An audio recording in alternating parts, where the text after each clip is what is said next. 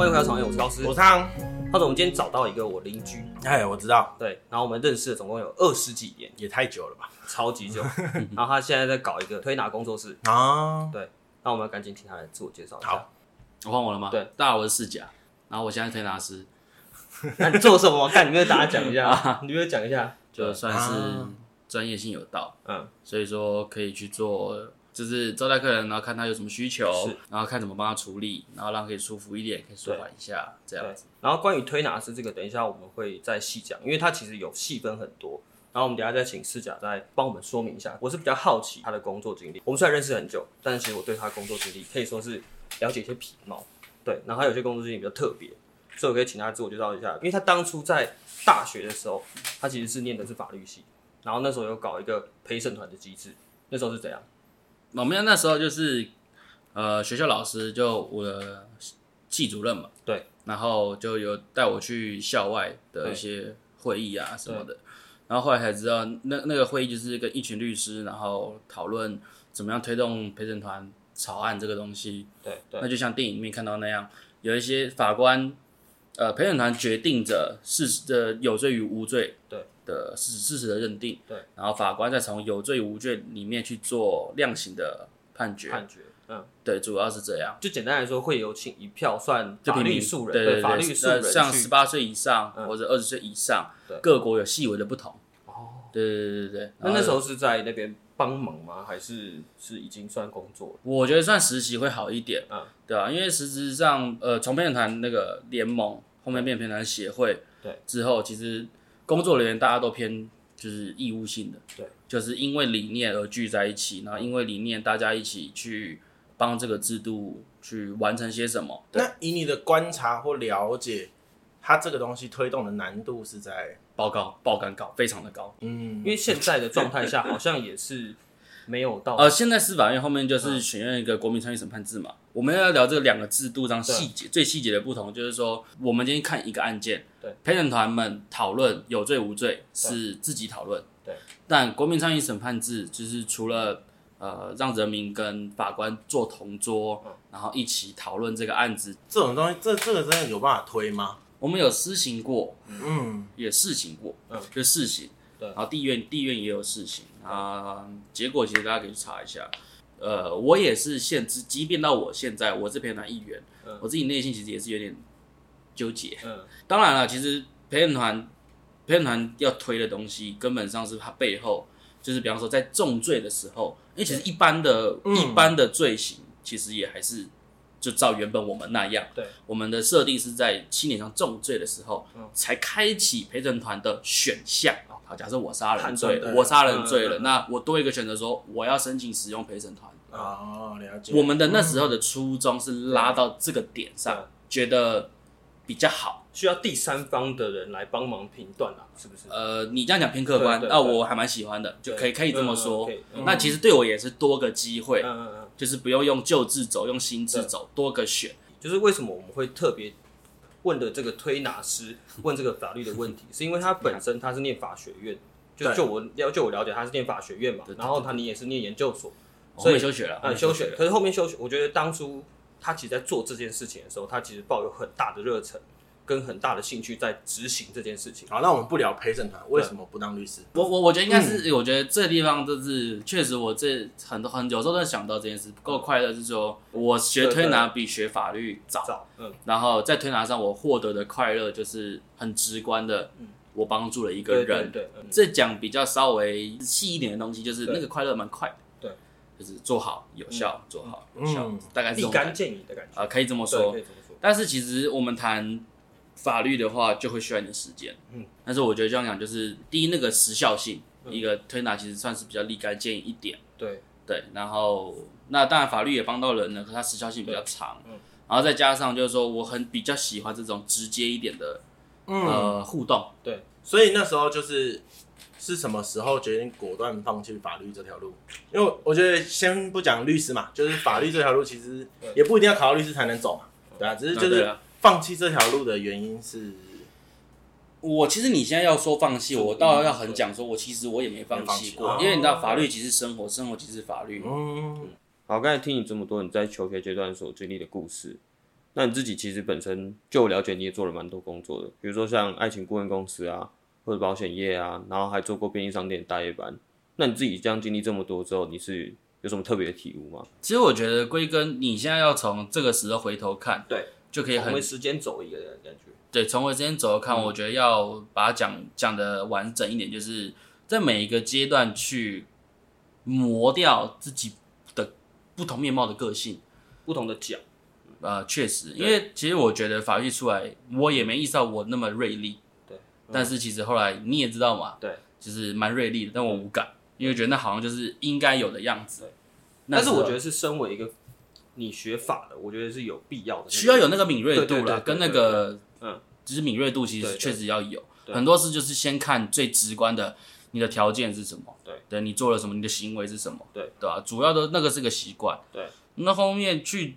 后面去做保险也是一个前辈跟我说的，嗯，对啊，他就说你应该要去磨一下，但是我也不确定我要磨什么，他说你去磨一下，对，因为你可能不小心把那个敏那个锐利感带到保险里面，对，然后刚好同时就是因为我那时候上硕士嘛，对，然后我觉得说那时候就在认真思考一件事，就是我要念硕士吗？嗯，我要走法律吗？对，就在讲到未来，未来五年，未来十年，然后还是说。既然都念可以考上硕士了，不如休学，至少还有一两年的时间滚一滚，嗯、再回来念书会不会更好？因为我觉得有时候那时候念的还想说，是因为不知道要干嘛，对，所以我继续继续。进修，对、嗯，有时候会这样想。那时候我是这样想，因为毕竟是从学士直升成硕士嘛，对，对啊，还是会还是没有被社会磨练过，可以这样讲。嗯，可以可以这样讲。那时候就有很多的想法，但是都是我就后面就总整嘛，嗯，呃，可以先不要念书一下，对，先出来。混一下，嗯，那时候其实也就设定个一两年，对，就是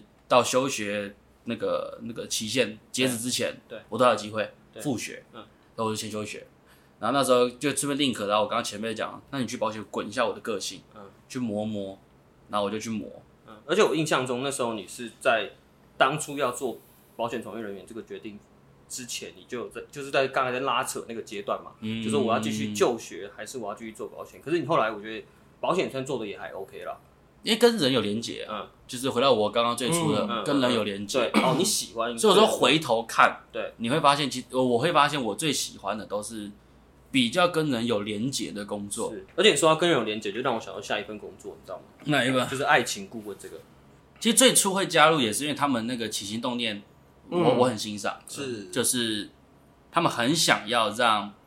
不知道怎么跟异性互动的男生，会先那时候是 focus 在男生，然后可以好好跟女生互动。对，那一瞬间我觉得好有连结哦，因为你得先跟他 close，对，才有办法让他知道有后续那个情感会是什么。对，那个是我觉得哇，我才发现原来是这样，然后原来还可以这样的方式去跟人有连接，而且我也觉得很有很有趣，很有趣，然后也也是我想要的，然后我就加入。对，对。对。会有一种就是可能是从形象，然后说话变成说让他完全改变他目前的状态那，可以这么说，对对对，就有一点，嗯，哦，另类懦夫救星，对啊，嗯，啊，你这么直白，确实没错，确实没错，对啊，确实没错，因为确实也蛮多学员变化了之后有变好，对，当然也有变。过过头的也会有，嗯，就是有时候哦哇，原来聊天这样子聊可以获得这么多好处，嗯，那我就要更更更油条一点，然后或者是说更 close 一点，肢体互动更多一点。哎，这个工作居然真的这边有时候就会是拉不回来的时候，那时候就会很失控，呃，嗯，这是很这就是这个工作的风险的所在，嗯，不会啊，就创造一个渣男，这世界上渣男又不会少。没差，总会有人教训他的。对啊，是感觉。对啊，我们刚才讲了这么多嘛，哎，你从前面的法律啊，做了业务啊，做了那些顾问之后，为什么最后又会回到推拿这个行业？就回到最初更早我们一开始聊的，对，就人跟人的连接，对，然后再来就成就感，对，就根本上其实后面发现做推拿还是我比较快乐的事情对。其实就这样而已，其实就只是单纯觉得做这个开心啊，所以我就说很简单的一个，就快乐。对，跟我讲啊，就是够不够快乐？对。那你当初在学习推拿这件事情，你是怎么样接触到的？我我我先讲我对你的了解。对，因为之前他跟我讲的时候是说他在他学校附近的推拿诊所，是吧？我国中的时候啊，就是给他推，所以你要记得学校很合理。哦、OK，然后就后面到高中的时候，因为那个师傅后面离离职了，嗯，遇不到，然后就后面又遇到了，嗯、然后我又再去找他推拿，嗯，然后后面就高中嘛，然后毕业的时候就跟他说。就也是有我妈妈的介入啦，嗯、就希望说学一下，让小孩子在这边学。拜师啦，拜师啦。嗯、然后那时候我也去，然后就有拜师。但一开始、嗯、师傅当然不是很愿意啦，嗯，觉得就是我也不知道为什么不愿意。就后面可是我还是想学嘛，因为那时候觉得妈叫我学，我又觉得这师傅很屌，我也很想跟他学，我也觉得推拿超酷，嗯，摸一摸就会好。然后后面就他就是有一搭没一搭的教，然后到后面就发现那个是关卡。他知道你有心，嗯，然后就认真教，然后就把前面以前那个偶尔教一教的东西一次串起来，原来他全部教完了。好，比方他叫我洗毛笔，对，然后我说每天他每次洗完书法都叫我洗毛笔，那时候我又不看为什么要叫我洗毛笔，为什么要叫我洗毛笔？干这个搞不懂。而且他还有要求一定要洗多干净，还用什么手势学手势去洗，嗯，我就不懂。然后就直到后面过了那个关，他就说。来做这个部位的时候，洗毛笔怎么洗？我说就这样洗啊。他说就这样做啊。我说对耶。嗯然后呢，就后面他就说，然后陪他扫地，教你怎么扫。我说要这样这样，脚跨开，然后这样子扫。嗯他说好，那做客人的时候，那他这个角度拉过来，你怎么扫地？我一讲完我就吓到了，就是就是我平常扫地的那个动作。会有一个会有一个动作啦，对啊。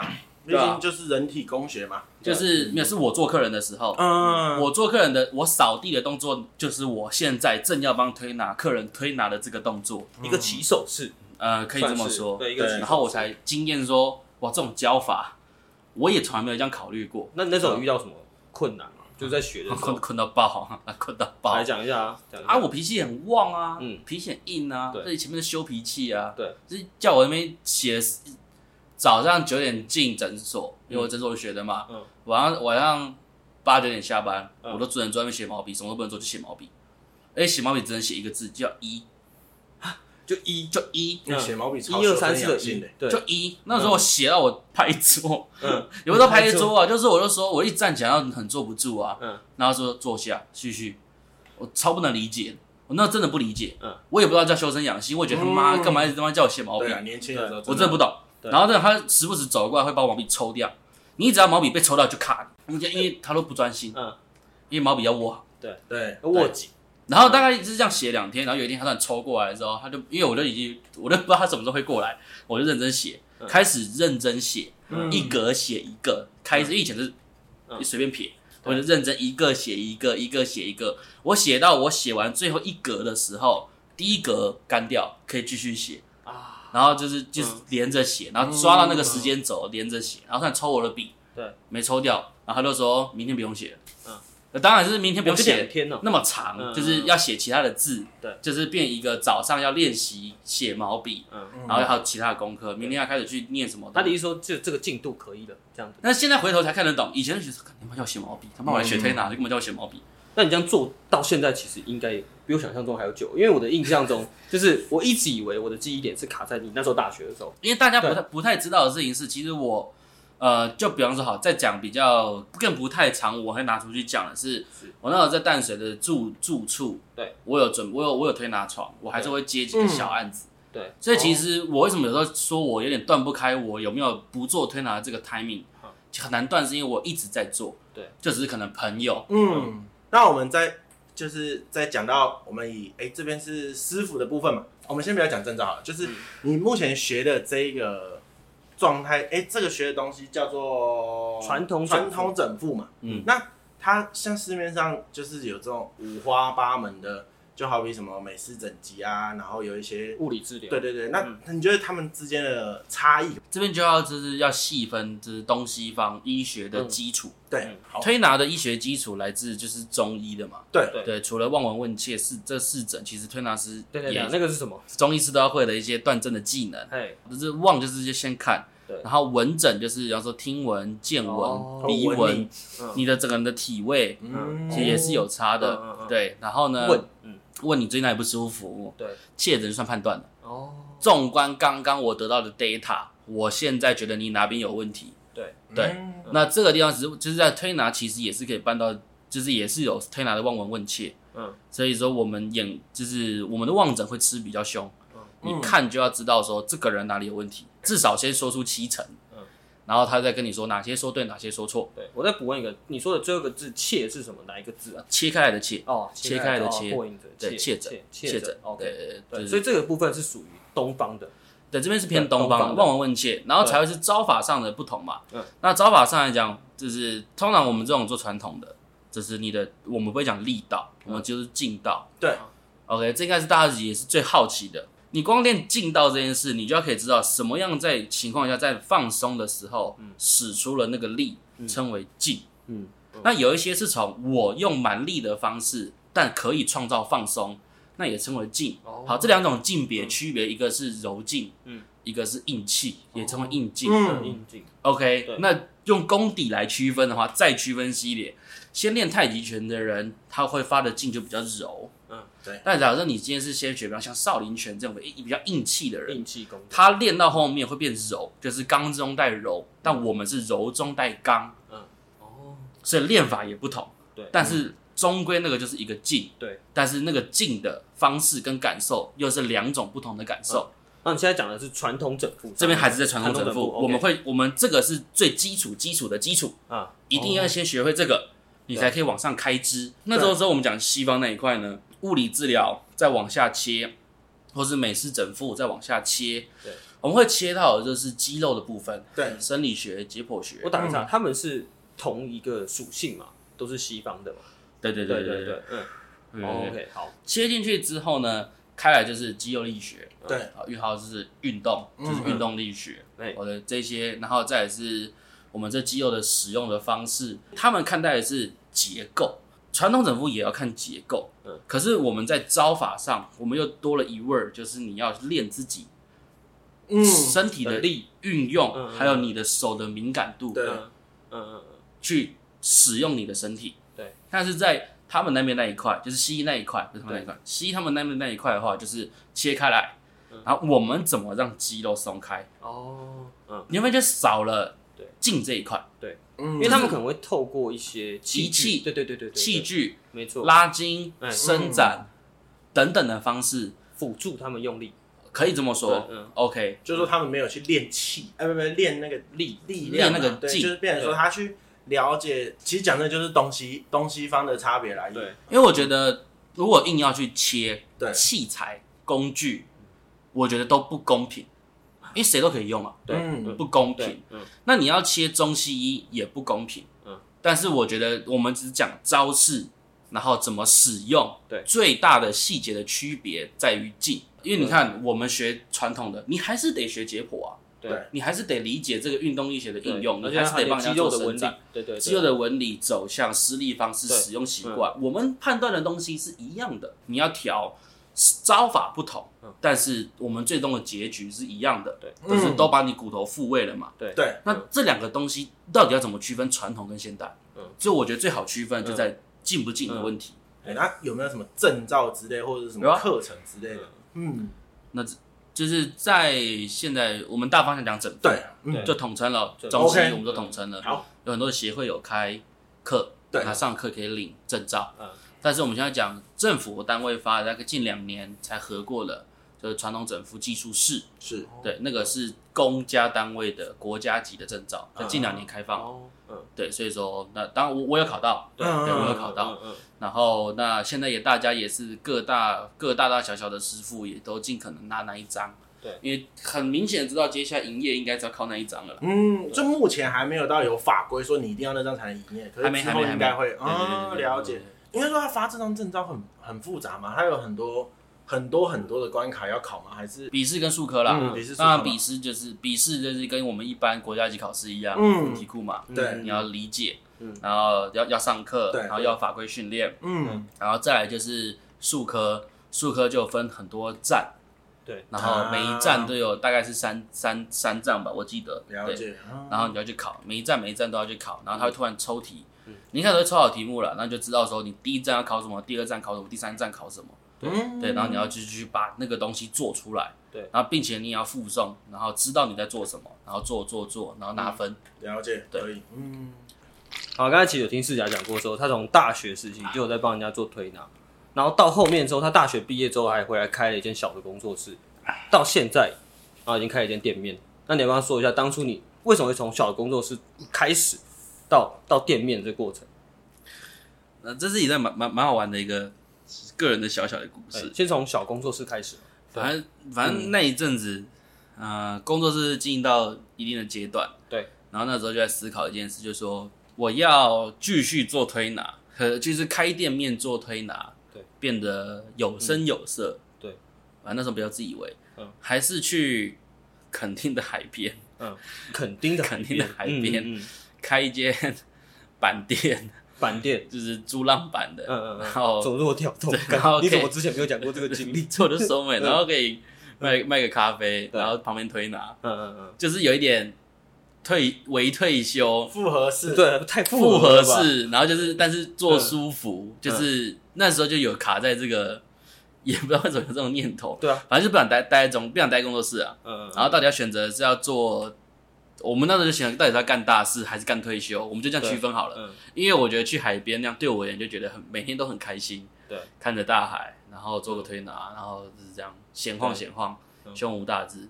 而我好奇的点是，我们在这这个我们先保留一下。我好奇的点是在更前面一点，就是你从大学开始到后来做一个小工作室这件事，其实我觉得也不容易啦。就是因为那时候我我对跟你熟嘛，其实那时候你的客人也不少，只是都是。私人的吧，应该这样讲，就不是店面式的那种感觉。工作室可以做很精，嗯，就是因为是比较工作室，真的就是比较私人空间，对，对对，所以你可以做的客群几乎都是很喜欢私人空间的客人。但其实坦白说吗，是现在开了店之后回头看才觉得那时候蛮蛮荒唐的。啊，真的假的？为什么会？我觉得蛮酷的啊。对，就是那时候我也觉得很酷啊，但我现在觉得蛮荒唐，就是因为你知道我开的工作室是没有电梯的。嗯，对，但要走五楼，哎，对，没错，所以你还找我推拿，都还都来爬爬爬五楼的楼梯，然后但是那时候居然还把那个工作室开起来了，对，嗯，这这这是就是蛮妙蛮妙的地方，对，所以那时候会开的原因是因为那时候你说你身边很多人是想要找你推拿，但是又想要享有私人空间的这个原因。啊，没有没有没有没有没有没有，我那时候会决心开推拿，就是第一我还是很喜欢推拿，哎，对，然后我后面有再进诊所一次，对，然后诊所后面觉得待了觉得差不多了，嗯，然后出来。然后出来之后想开工作室，但是没钱，所以就先借用了一下我个人的书房，嗯，来当做我的工作室。对，原本私人空间，但其实这只是用现有的资源做事而已。没错，我其实没有那么多的资讯量让我去选择。对，然后想说那就整理好、弄好，开始接，然后弄一张床。对，那床板就有啊，床板对，就是然后开始接，然后有多少的。储蓄，然后就就是买多少的设备，就一直弄一直弄，然后也接到服，对，就是这样各种接，就是我自己的工作室也接到服，我也接，这样，然后一直跑，一直跑，一直跑。那时候就是纯粹，真的是纯粹就是一个快乐而已。就这个纯工作室也存了大概一年多吧，哦，差不多差不多要一年多，嗯，对。然后后面就是，我就决定嘛，到底是要去海边，对，微退休，嗯、还是要开个店面？嗯，然后那时候原本是想说，我想要去海边微退休，嗯。嗯，然后想说算了，那就开店吧，嗯，然后但要开店就是面临就是钱的问题，对，然后就开始就是问题。啊，钱不够嘛，对，然后又有点微负债，对。对，然后那想说那就先接个大业，先筹点钱，看一下状况，嗯，对，然后就好吧，边筹钱边想说这样不行。我就开始各种集资，寻找投资人，嗯嗯，对，然后就把店开出来。对，哦，哎，那回就是稍微往前一点点，就是当你离开诊所，然后想要认真去做这件事情的时候，你有要先得到你师傅同意吗？哦，我我以第一个师傅为一个主轴，主轴好了，就是对，我一直有在跟他就是聊这件事情，但但我师傅其实很开明，说你就是当你学成了，如果你长大了，你又回来，你想做，那你就做。然后，那我们就顺便接到你现在开的店的这个这个话题上面，嗯，因为其实我知道你从之前在小工作室的时候到现在开了间店面，这边顺便可以工上一下，没关系，因为之前你的名字跟你现在的名字是有一个大变动啊。你说从静义变成聚合，聚合，嗯，那为什么？对啊，为什么？我没有跟你聊过这个。哦，因为当初这有意义嘛，对不对？有，我我我赋予它蛮多意义的，嗯，就是在做。就是那时候在想敬意的时候，我就在思考说，我的工作是给人什么感觉？对，我们先剖析一下这个敬跟义，静止的静，语义的义。嗯，对对对，静止这件事情就是就是，我觉得我的工作是镜子，对，就是映照出你身体任何的不适，对，跟镜子是一样。对，那翼这件事情是飞翔，对，解决完了你其实就轻松，展翅飞翔。就轻松。嗯嗯哦，对，镜子的镜，然后翅膀的羽翼的翼，嗯、对。但那其实那时候是这个念头，其实也很也很单纯。嗯。嗯，然后之后换到聚合又是什么原因？那其实我一直都知道“敬意”这个词的谐音不好，因为我自己都想到了“敬意”为什么？嗯，对，你念快一点。对，我知道不好。嗯，但是我知道我自己的朋友跟客朋友跟客人都很尊重，所以其实从来没有要去聊开这种玩笑。真的吗？对啊，所以我刚才没有讲。没人敢开这种玩笑啊，对吧？没有必要去讲这件事啊，有有意义就就知道尊重。好，那后面我觉得那那时候就讲，我聚我聚合如果要做的更好，我的名字就要好记，对，好念。聚很简单，嗯，凝聚的聚，OK，对。那其实我自己在和这件聚和这件事情，其实想的是单纯，对，因为大家都知道和其实就是稻谷嘛。对，就稻稻穗那个河谷那个河，对对。哦，河谷的河，对对，我和你去掉口，OK，这样大家有听懂了吗？对，好，那我们再拉回到后面开业了，就已经开业完之后，你有发现说，毕竟也一年多了嘛，你从你正式变店面到现在一年半有了吧，对不对？嗯，那有跟你想象中有什么不一样吗？好，前一点的就是都跟我想象中差不多，嘿，深一点的是变得更贪心，觉得就是知道自己原来可以做这么。多做的这么好，嗯，就会想要看自己可以做多多跟多好。不会啊，不会贪心，正常。所以你觉得落差是差别在这，就是在你开业前跟开业后会变成有。啊，我当然因为开业前不知道自己可以做的那么的好顺利。对对对对对对。那我说以客人的量反馈，然后得到的效果，这样这样子去看，就是原来没想到原来自己的技术已经可以服务了这么多人，然后开业后然后原来我可以服务这么，那可以服务。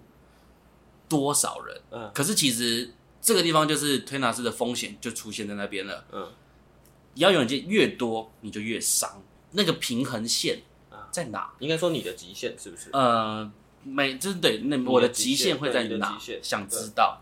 啊，就是刚才聊了这么多个人的事情，我们来今天来讲一个比较走心的事。因为其实我们两个都有个同样状况，就是我们都有家业。然后其实我们前一集的来宾 Michael 他也是有家业，但是我特别会拉出来讲的原因，就是因为。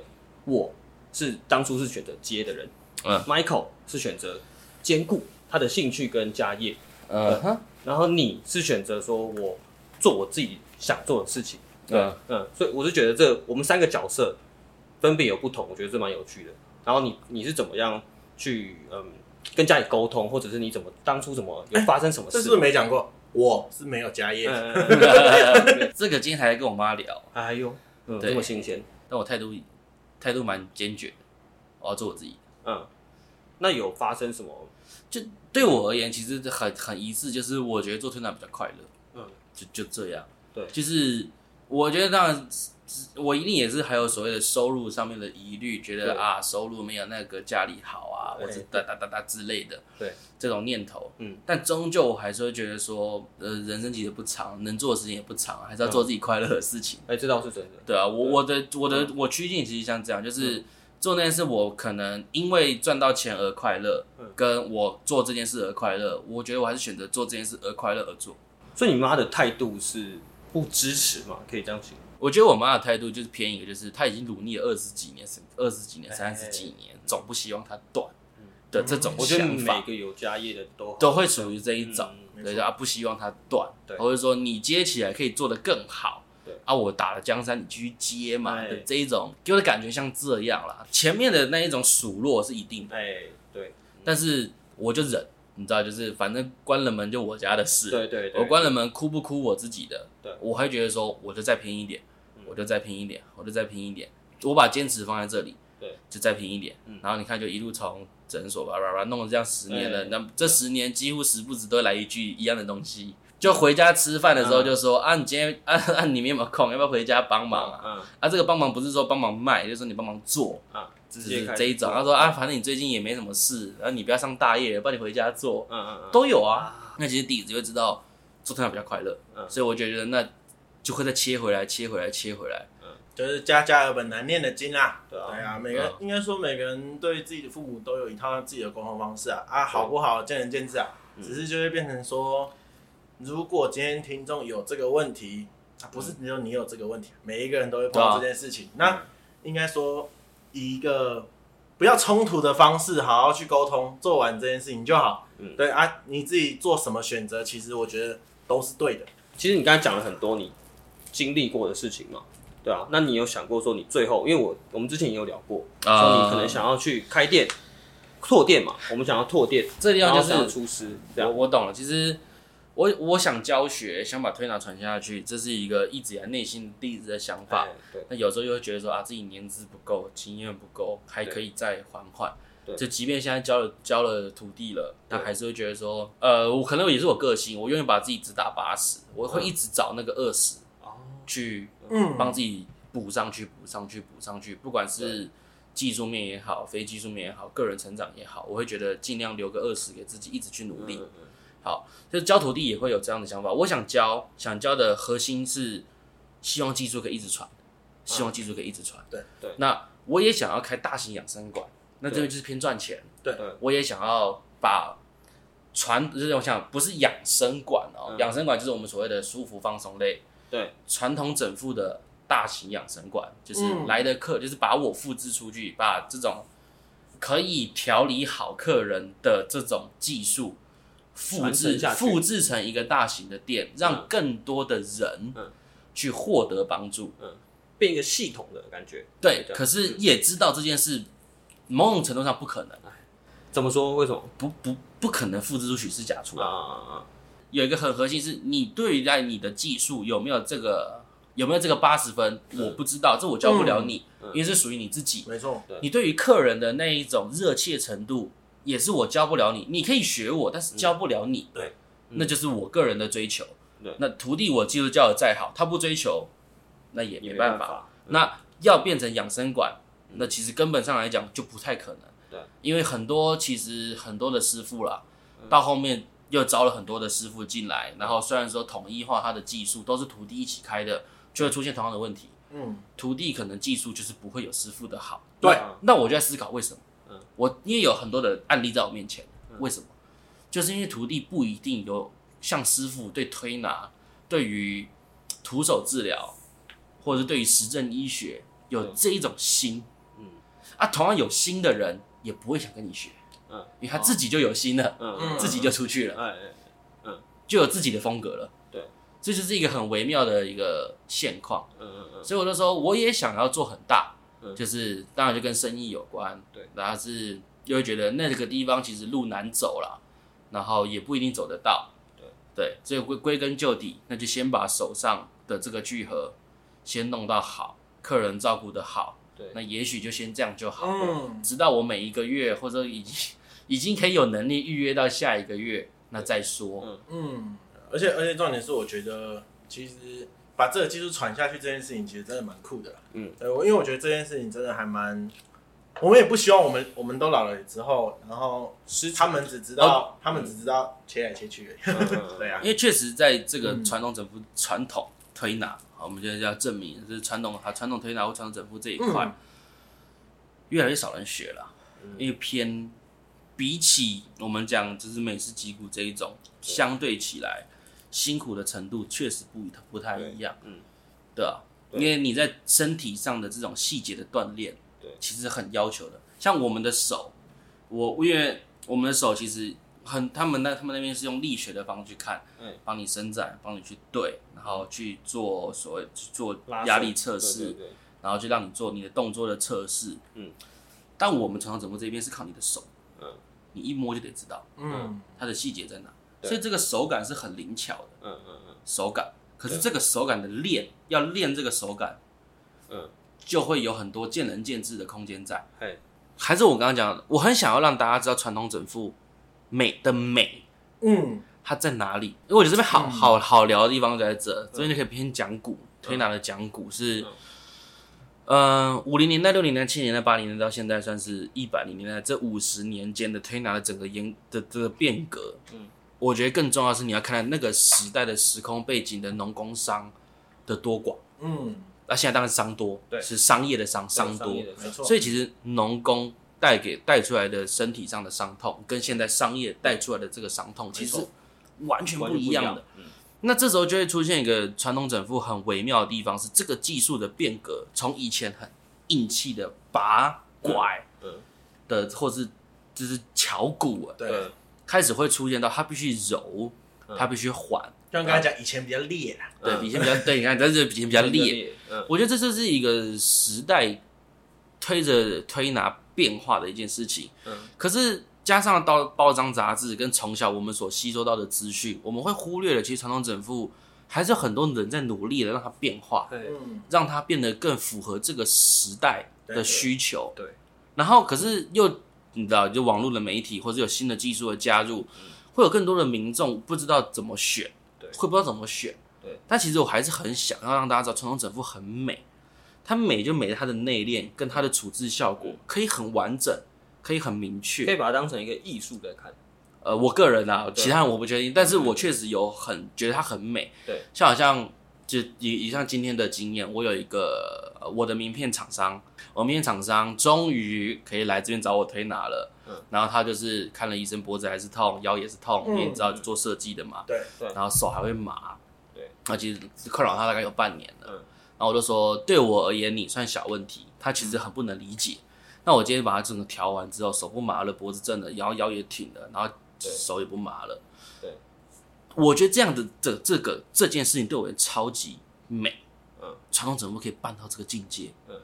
我会那一瞬间觉得活在我自己的世界，说看那么屌。我屌不是屌在我，因为我是学这个东西的人，是这个技术，这个技术怎么那么屌？哎，他妈，这技术不是我开发，从头到尾是我学的，是不是我开发？如果我今天是我开发，我当然觉得我屌，对，沉醉在里面。对，但是重点是所有的技术都不是我开发的，是我学来的。一个师傅、两个、三个、四个师傅这样拜，然后或者是说去旁边，呃，我会被偷学，我会偷学别人的，对，然后去看一下人家怎么做，嗯对对，人家看完之后说，看这技术怎么那么屌啊！因为你会希望接接下来的后十年也会希望伤有人就有伤痛，有伤痛就希望不要伤痛。嗯，对，所以我才会在我自己的个人的 Facebook 解说，让人离开传统麻苦是我最大的幸运，原因在这里。那你自己在传承上面，你自己已经有一些土地了吗？还是？对，就是我有设计过课程，但是我现在课程一一个课程都没买到，即便我收了徒弟，我也没看他收学费。嗯，对，就是有点像是真的以传承为目的在经营。那就是我就说嘛，那个就是偏赚钱。对，但是我觉得啊，既然他有心，我就教吧。可是他自己真的有心，因为我也没付他钱，然后我就说你就找时间过来，啊来我就教。但是我会有要求，可是这个要求完不完成靠你自己。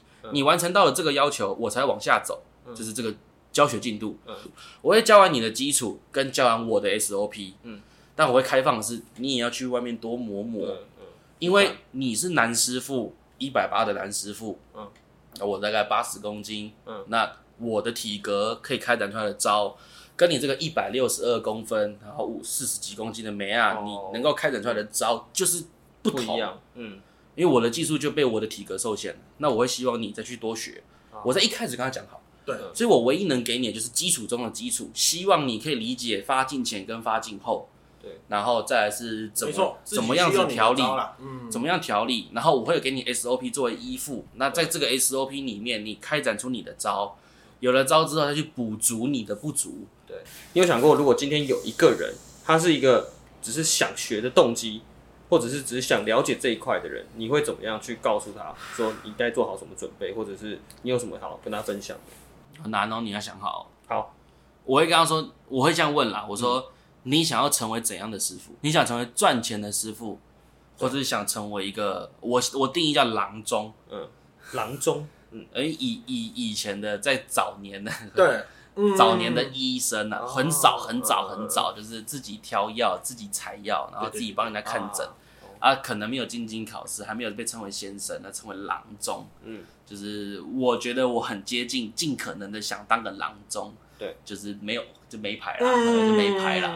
对，没牌，就是因为我觉得推拿在这个技巧上面可以做的蛮多的。对对，所以给给自己一个目标，称为郎中。对所以你的建议是可能会先了解他的方向。我觉得这很很很重要，因为我后来发现这件事情决定了你会走去哪里。那我们就分这两块来讲好了。如果他选择其中一块，我要赚钱，对，赚钱。不过我觉得通常会这样问的，应该都是想要救人。对啊。好，那我们来讲，如果我说我要救人，那你会很辛苦哦。嗯，你会非常的辛苦，因为你可以，我不怕苦。你不怕苦吗？对。确定哦，确定。那你现在先开好马步，先蹲一个小时，不可以停。没有，他们要跟你不是的。我他们还没我会我会这样子啊，哦，你因为会讲因为哦，因为你回答的太直观了，我会直接就开始压力测试。嗯，哦我要确信你真的有像你讲的那么的努力，嗯我才会去跟你讲后面要做的事情。对。但是我总觉得好像没有什么宽容度，因为你没有宽容度这样对你。没有宽容度，没有我讲师傅算我讲比较客气的那个、哦那个样貌，哦师傅实际对我是很严苛。可是我说当初你在一开始提出这个想法的时候，因为我没有。呃，你说一开始嘛，嗯你要先讲，我跟师傅认识很久，嗯我跟我师傅认识很久，然后我妈有求，我妈有帮我求情啊，我也有去嘛，对对对，但是其实我刚刚讲的比较和缓，嗯，和缓啊，我师傅是很要求的，嗯对啊，因为其实整个历程听起来，其实会变成是说，就是他不会只是单纯的，就是哎、欸，我知道你哪里有问题，我帮你折一折就好了。他其实会有很多的身心灵的修炼，对对，他其实算是一个修炼的过程。那你如果你没有办法理解这件事情，那你可能很难入这个门。坦白讲，我师傅教我的时候很硬，其实我对新来的徒弟，如果想走这条路，也会很硬，嗯因为我对他有多硬，就对我师傅就有多硬。嗯这件事没有涵盖空间，原因是因为我师傅讲一句话：最大的风险是有多大，你知道吗？你做错一个，人家就断了。对，你想调颈椎，嗯，你想调的很好的颈椎，啊，你调不好嘞，嗯，他就去了，嗯，他就去了。他就真的就去了，嗯，没错。啊，他断了，痛了，这个断了不一定骨头断了，不一定生命结束，对，假设肌肉拉伤假设神经断裂，假假设你一辈子都完。对，假设你调骨位置装错，他就开始酸痛，嗯，他都很小心。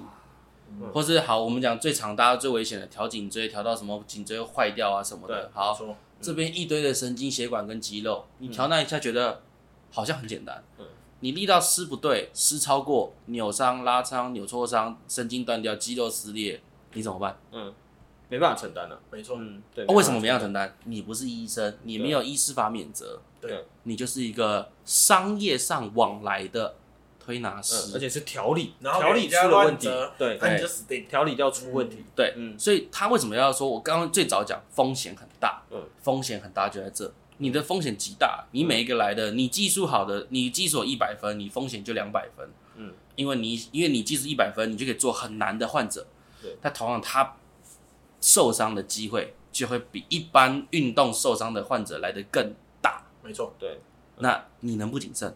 对那为什么要一开始那么狠的压力要求？你以为很简单吗？我觉得要比你以为的的简单要来的更难的十倍、二十倍，因为你接下来要面对的伤痛，我完全顾不到。嗯，假设今天是你接到一个急重症患者啊，假设好像讲医医生都有点抛弃他了，嗯，那你你你接不接？嗯你可以不接，对，那你接了之后，你要不要负责？没错。你要负责，那你负责唯一能依赖的是什么？你的技术。对，那能不要求吗？嗯，那这个心态为什么要要求？要要求，技术要要求？要要求。嗯，不然呢所以你觉得这条路是真的非常艰辛，就对了。你想要做那么的深就那样的人，嗯你就得这样要求自己。那我突然想到一个问题，就是你在算是调理过这么多的客人，你有没有遇到真的是觉得说不太行了？有不好意思，这个先生或者小姐，我真的有，一定有哎，无法这都是无法对，过程。就像我们常讲的，道行不够。会，对对对我，会拒绝。对，我。有遇到这样这样的话是占多数吗？还是少数了少数，少数。嗯嗯就是有一些客人，我一摸我会觉得说，这个找医生，嗯啊，嗯，会直接直接说这个我们要。像有之前有一个七十多岁的北北，嗯，手我摸起来，呃，应该算脱臼。啊，但是因为他七十多岁了，然后他的各方面肌群偏紧，嗯，然后又比较年长，然后他又怕痛，对。对。那时候我就稍微扶着他的手肘，觉得稍微可以把他转一下，把他把那个关节卡进去，对，拉上来，其实就过了。但是我连扶上来，他都，呃、我就说爷爷，我介绍医生给你，嗯，你要中医还是西医？啊？中医我这边有认识的院长，有个合作院长，我可以帮你趴过去。对。啊，西医的话，我有认识，就是医院的的人，他可以帮你对，介绍好的骨科，我会直接趴掉。对，这就是限制。嗯，你要很理解那个风险在哪，对，不要硬。而且知道自己的能耐啦，我觉得这也很重要。一定的啊，因对为这个能耐也还有很多参数值啊，你的技术、你的心态，客人能不能接受你，客人信不信任你。没错，因为你要知道，有时候我们在做调理的时候，对我们而言伤是回去了，嗯，但对身体而言它是受伤。嗯嗯，OK，这就是这就是它对身体是受伤，所以他会怎样？他会反痛哦。反痛如果对你信任不够，你把我弄受伤了。对，反痛对你信任度够，好，师傅，那我再休息两天看看。对，嗯、但是你就算前提提前跟他讲哦，你这个伤调的量比较大，回去多休息，而且你会反痛。嗯、啊，如果痛了真的不舒服，你可以吃消炎止痛的药没关系，或者你就贴膏药也可以。嗯、对，或者就好好躺着热敷休息，它会好。所以总结就是，你对后辈如果有这个想走这条路的这个建议，就是说，今天你不仅要有强的心态，你还要有自我的认知，自我的一个知道自己的极限在哪里。而且要这样讲啊，我救人要这么难，那我想要赚钱，就是你反而搞不好要更严格。对，如果你今天目标是赚钱，你不严格。那你只要出一点事情，你这辈子就赔完了。那你目前有做到现在，你有感觉到有后悔的吗？虽然我知道你意志很坚定，但你有没有曾几何时在这十年中有想过说，哎、欸，还是搞点别的？我去大陆的时候，嗯，那时候去大陆讲说啊，我指甲会这么多东西，那难道这一辈子只能做推拿吗？就大概就是那个、嗯、那个问题了嘛。然后我就去大陆了，然后搞东搞西，搞东搞西。你看，我也知道。学了锻造嘛，学了制银嘛，嗯、然后学了茶道嘛。对，我有学皮件呐。对，当然就是这个学皮件就比较偏摸一摸而已啦。对。然后那时候也有人问我说，要不要在这个上海那个地方，他开公司，对，问我要不要，因为觉得就问我要要不要帮他跟他一起做。对。对，然后我都很犹豫。嗯。然后后面有一天，那时候我在跟当地人，我还。记得叫杨老师，嗯，为什么叫杨老师我不知道，大家都叫杨老师，我就跟着叫而已。嗯嗯。但可是他是民宿老老板娘，但大家都叫杨老师，我不知道为什么。嗯。然后就也是跟烤火烤一烤，杨老师就说：“是呀。”我说：“杨老师怎么了？”嗯，这个很妙。他就说：“你看起来就是一个来寻找答案的人，嗯，但答案你早就知道了，所以别寻了吧，好好过生活。”他的意思说就是你你所思考的事情已经。已经有答案，就反正他讲的是很仙的话，我那时候也不太懂。嗯，然后说你有什么需要帮助，你跟我说，杨老师这边都可以。嗯，然后就换那时候我突然愣了一下，然后我就想了两天，我突然想通，就我好像最会的也是推拿，啊，我最快的也是推拿，我出来寻找我要做什么这件事情，对，好像也就是推拿了，对，因为最擅长的是推拿，最有天赋的是推拿，最快乐的是推拿，最喜欢你还是推拿，对，那不如就。做推拿吧，对，没错。然后杨老师就把他的餐厅二楼直接整片给我，嗯，然后在那边做推拿，有点冷，当然完全没生意，因为我这个台湾人，对是，而且那时候我觉得我想不开，是我应该要可能就二十块人民币简单做就好。那时候我把自己硬要拉一百块人民币，我还不懂，不懂事，不知道币值的区别，对对。然后这样就算是败兴而归，可是我拿到我要的答案，就是后面就对推拿这件事没悬念的，那要在哪里做？所以严格上算起来，就是你其实不算后悔，但是有犹豫，可以这样讲，有犹豫过说这个行业是不是自己所想要做的？对啊，会会了，还是有走过那种阶段，他说我到底能干嘛？对对啊。那我觉得你可以正常好好现在对啊，现在给你工商时间一下，你来推广一下，我们可以差不多做个 ending，工工商。工商一下，我，最不会工商，来，好，那我们不要，没有，工商一下，最不会工商，推推广一下，推广一下，就是我的聚合养生工坊纯预约制，对。通常推都推全身，然后一次是一千二，有什么问题可以一次解决，能解决我一定尽量帮忙。都是线上预约吗？还是电话预约？呃，线上预约为主，线上预约，所以是 FB、FB、IG 或是 Line Eight。对，对，店家资讯会放在那个资讯。就欢迎大家就就是尽量提早预约，对，提早一个月或提早两周，让他排到剩两个月，让他往两个月迈进。八十分，对，试试，说不定有用。对对对对对。说真的，我我跟他认识超过二十年了，嗯，但是我很少跟他聊到工作。我确实没聊工作，聊这么深。嗯，我们很多时候都聊一些生活的琐事，所以我觉得就是一个男人干话模式。但今天是走一个认真流，没错。所以我觉得听完他很多故事，当然有些故事会开始连接到，就把故事串联起来，因为他之前就有跟我提过，他可能经历过哪些事。对。但是今天算是把整个故事写出来，那个画面营造出来。今天为什么会找他来？是因为我觉得我蛮佩服他在事业上敢冲这点，就是他从。小的工作室，应该说从他从学习推拿这件事情到小的工作室，到开到剩店面这件事，我都觉得，先不要论他到底现在做的怎么样，我们就讲做开始做这件事情。我相信很多人在创业这上面也是要度过一个很大的那个最大静摩擦力。我觉得这个最大静摩擦力对每个人来说，他已经克服了。干聊创业可以聊很多东西是，对对对对，所以我说这件事情是我非常尊敬他在。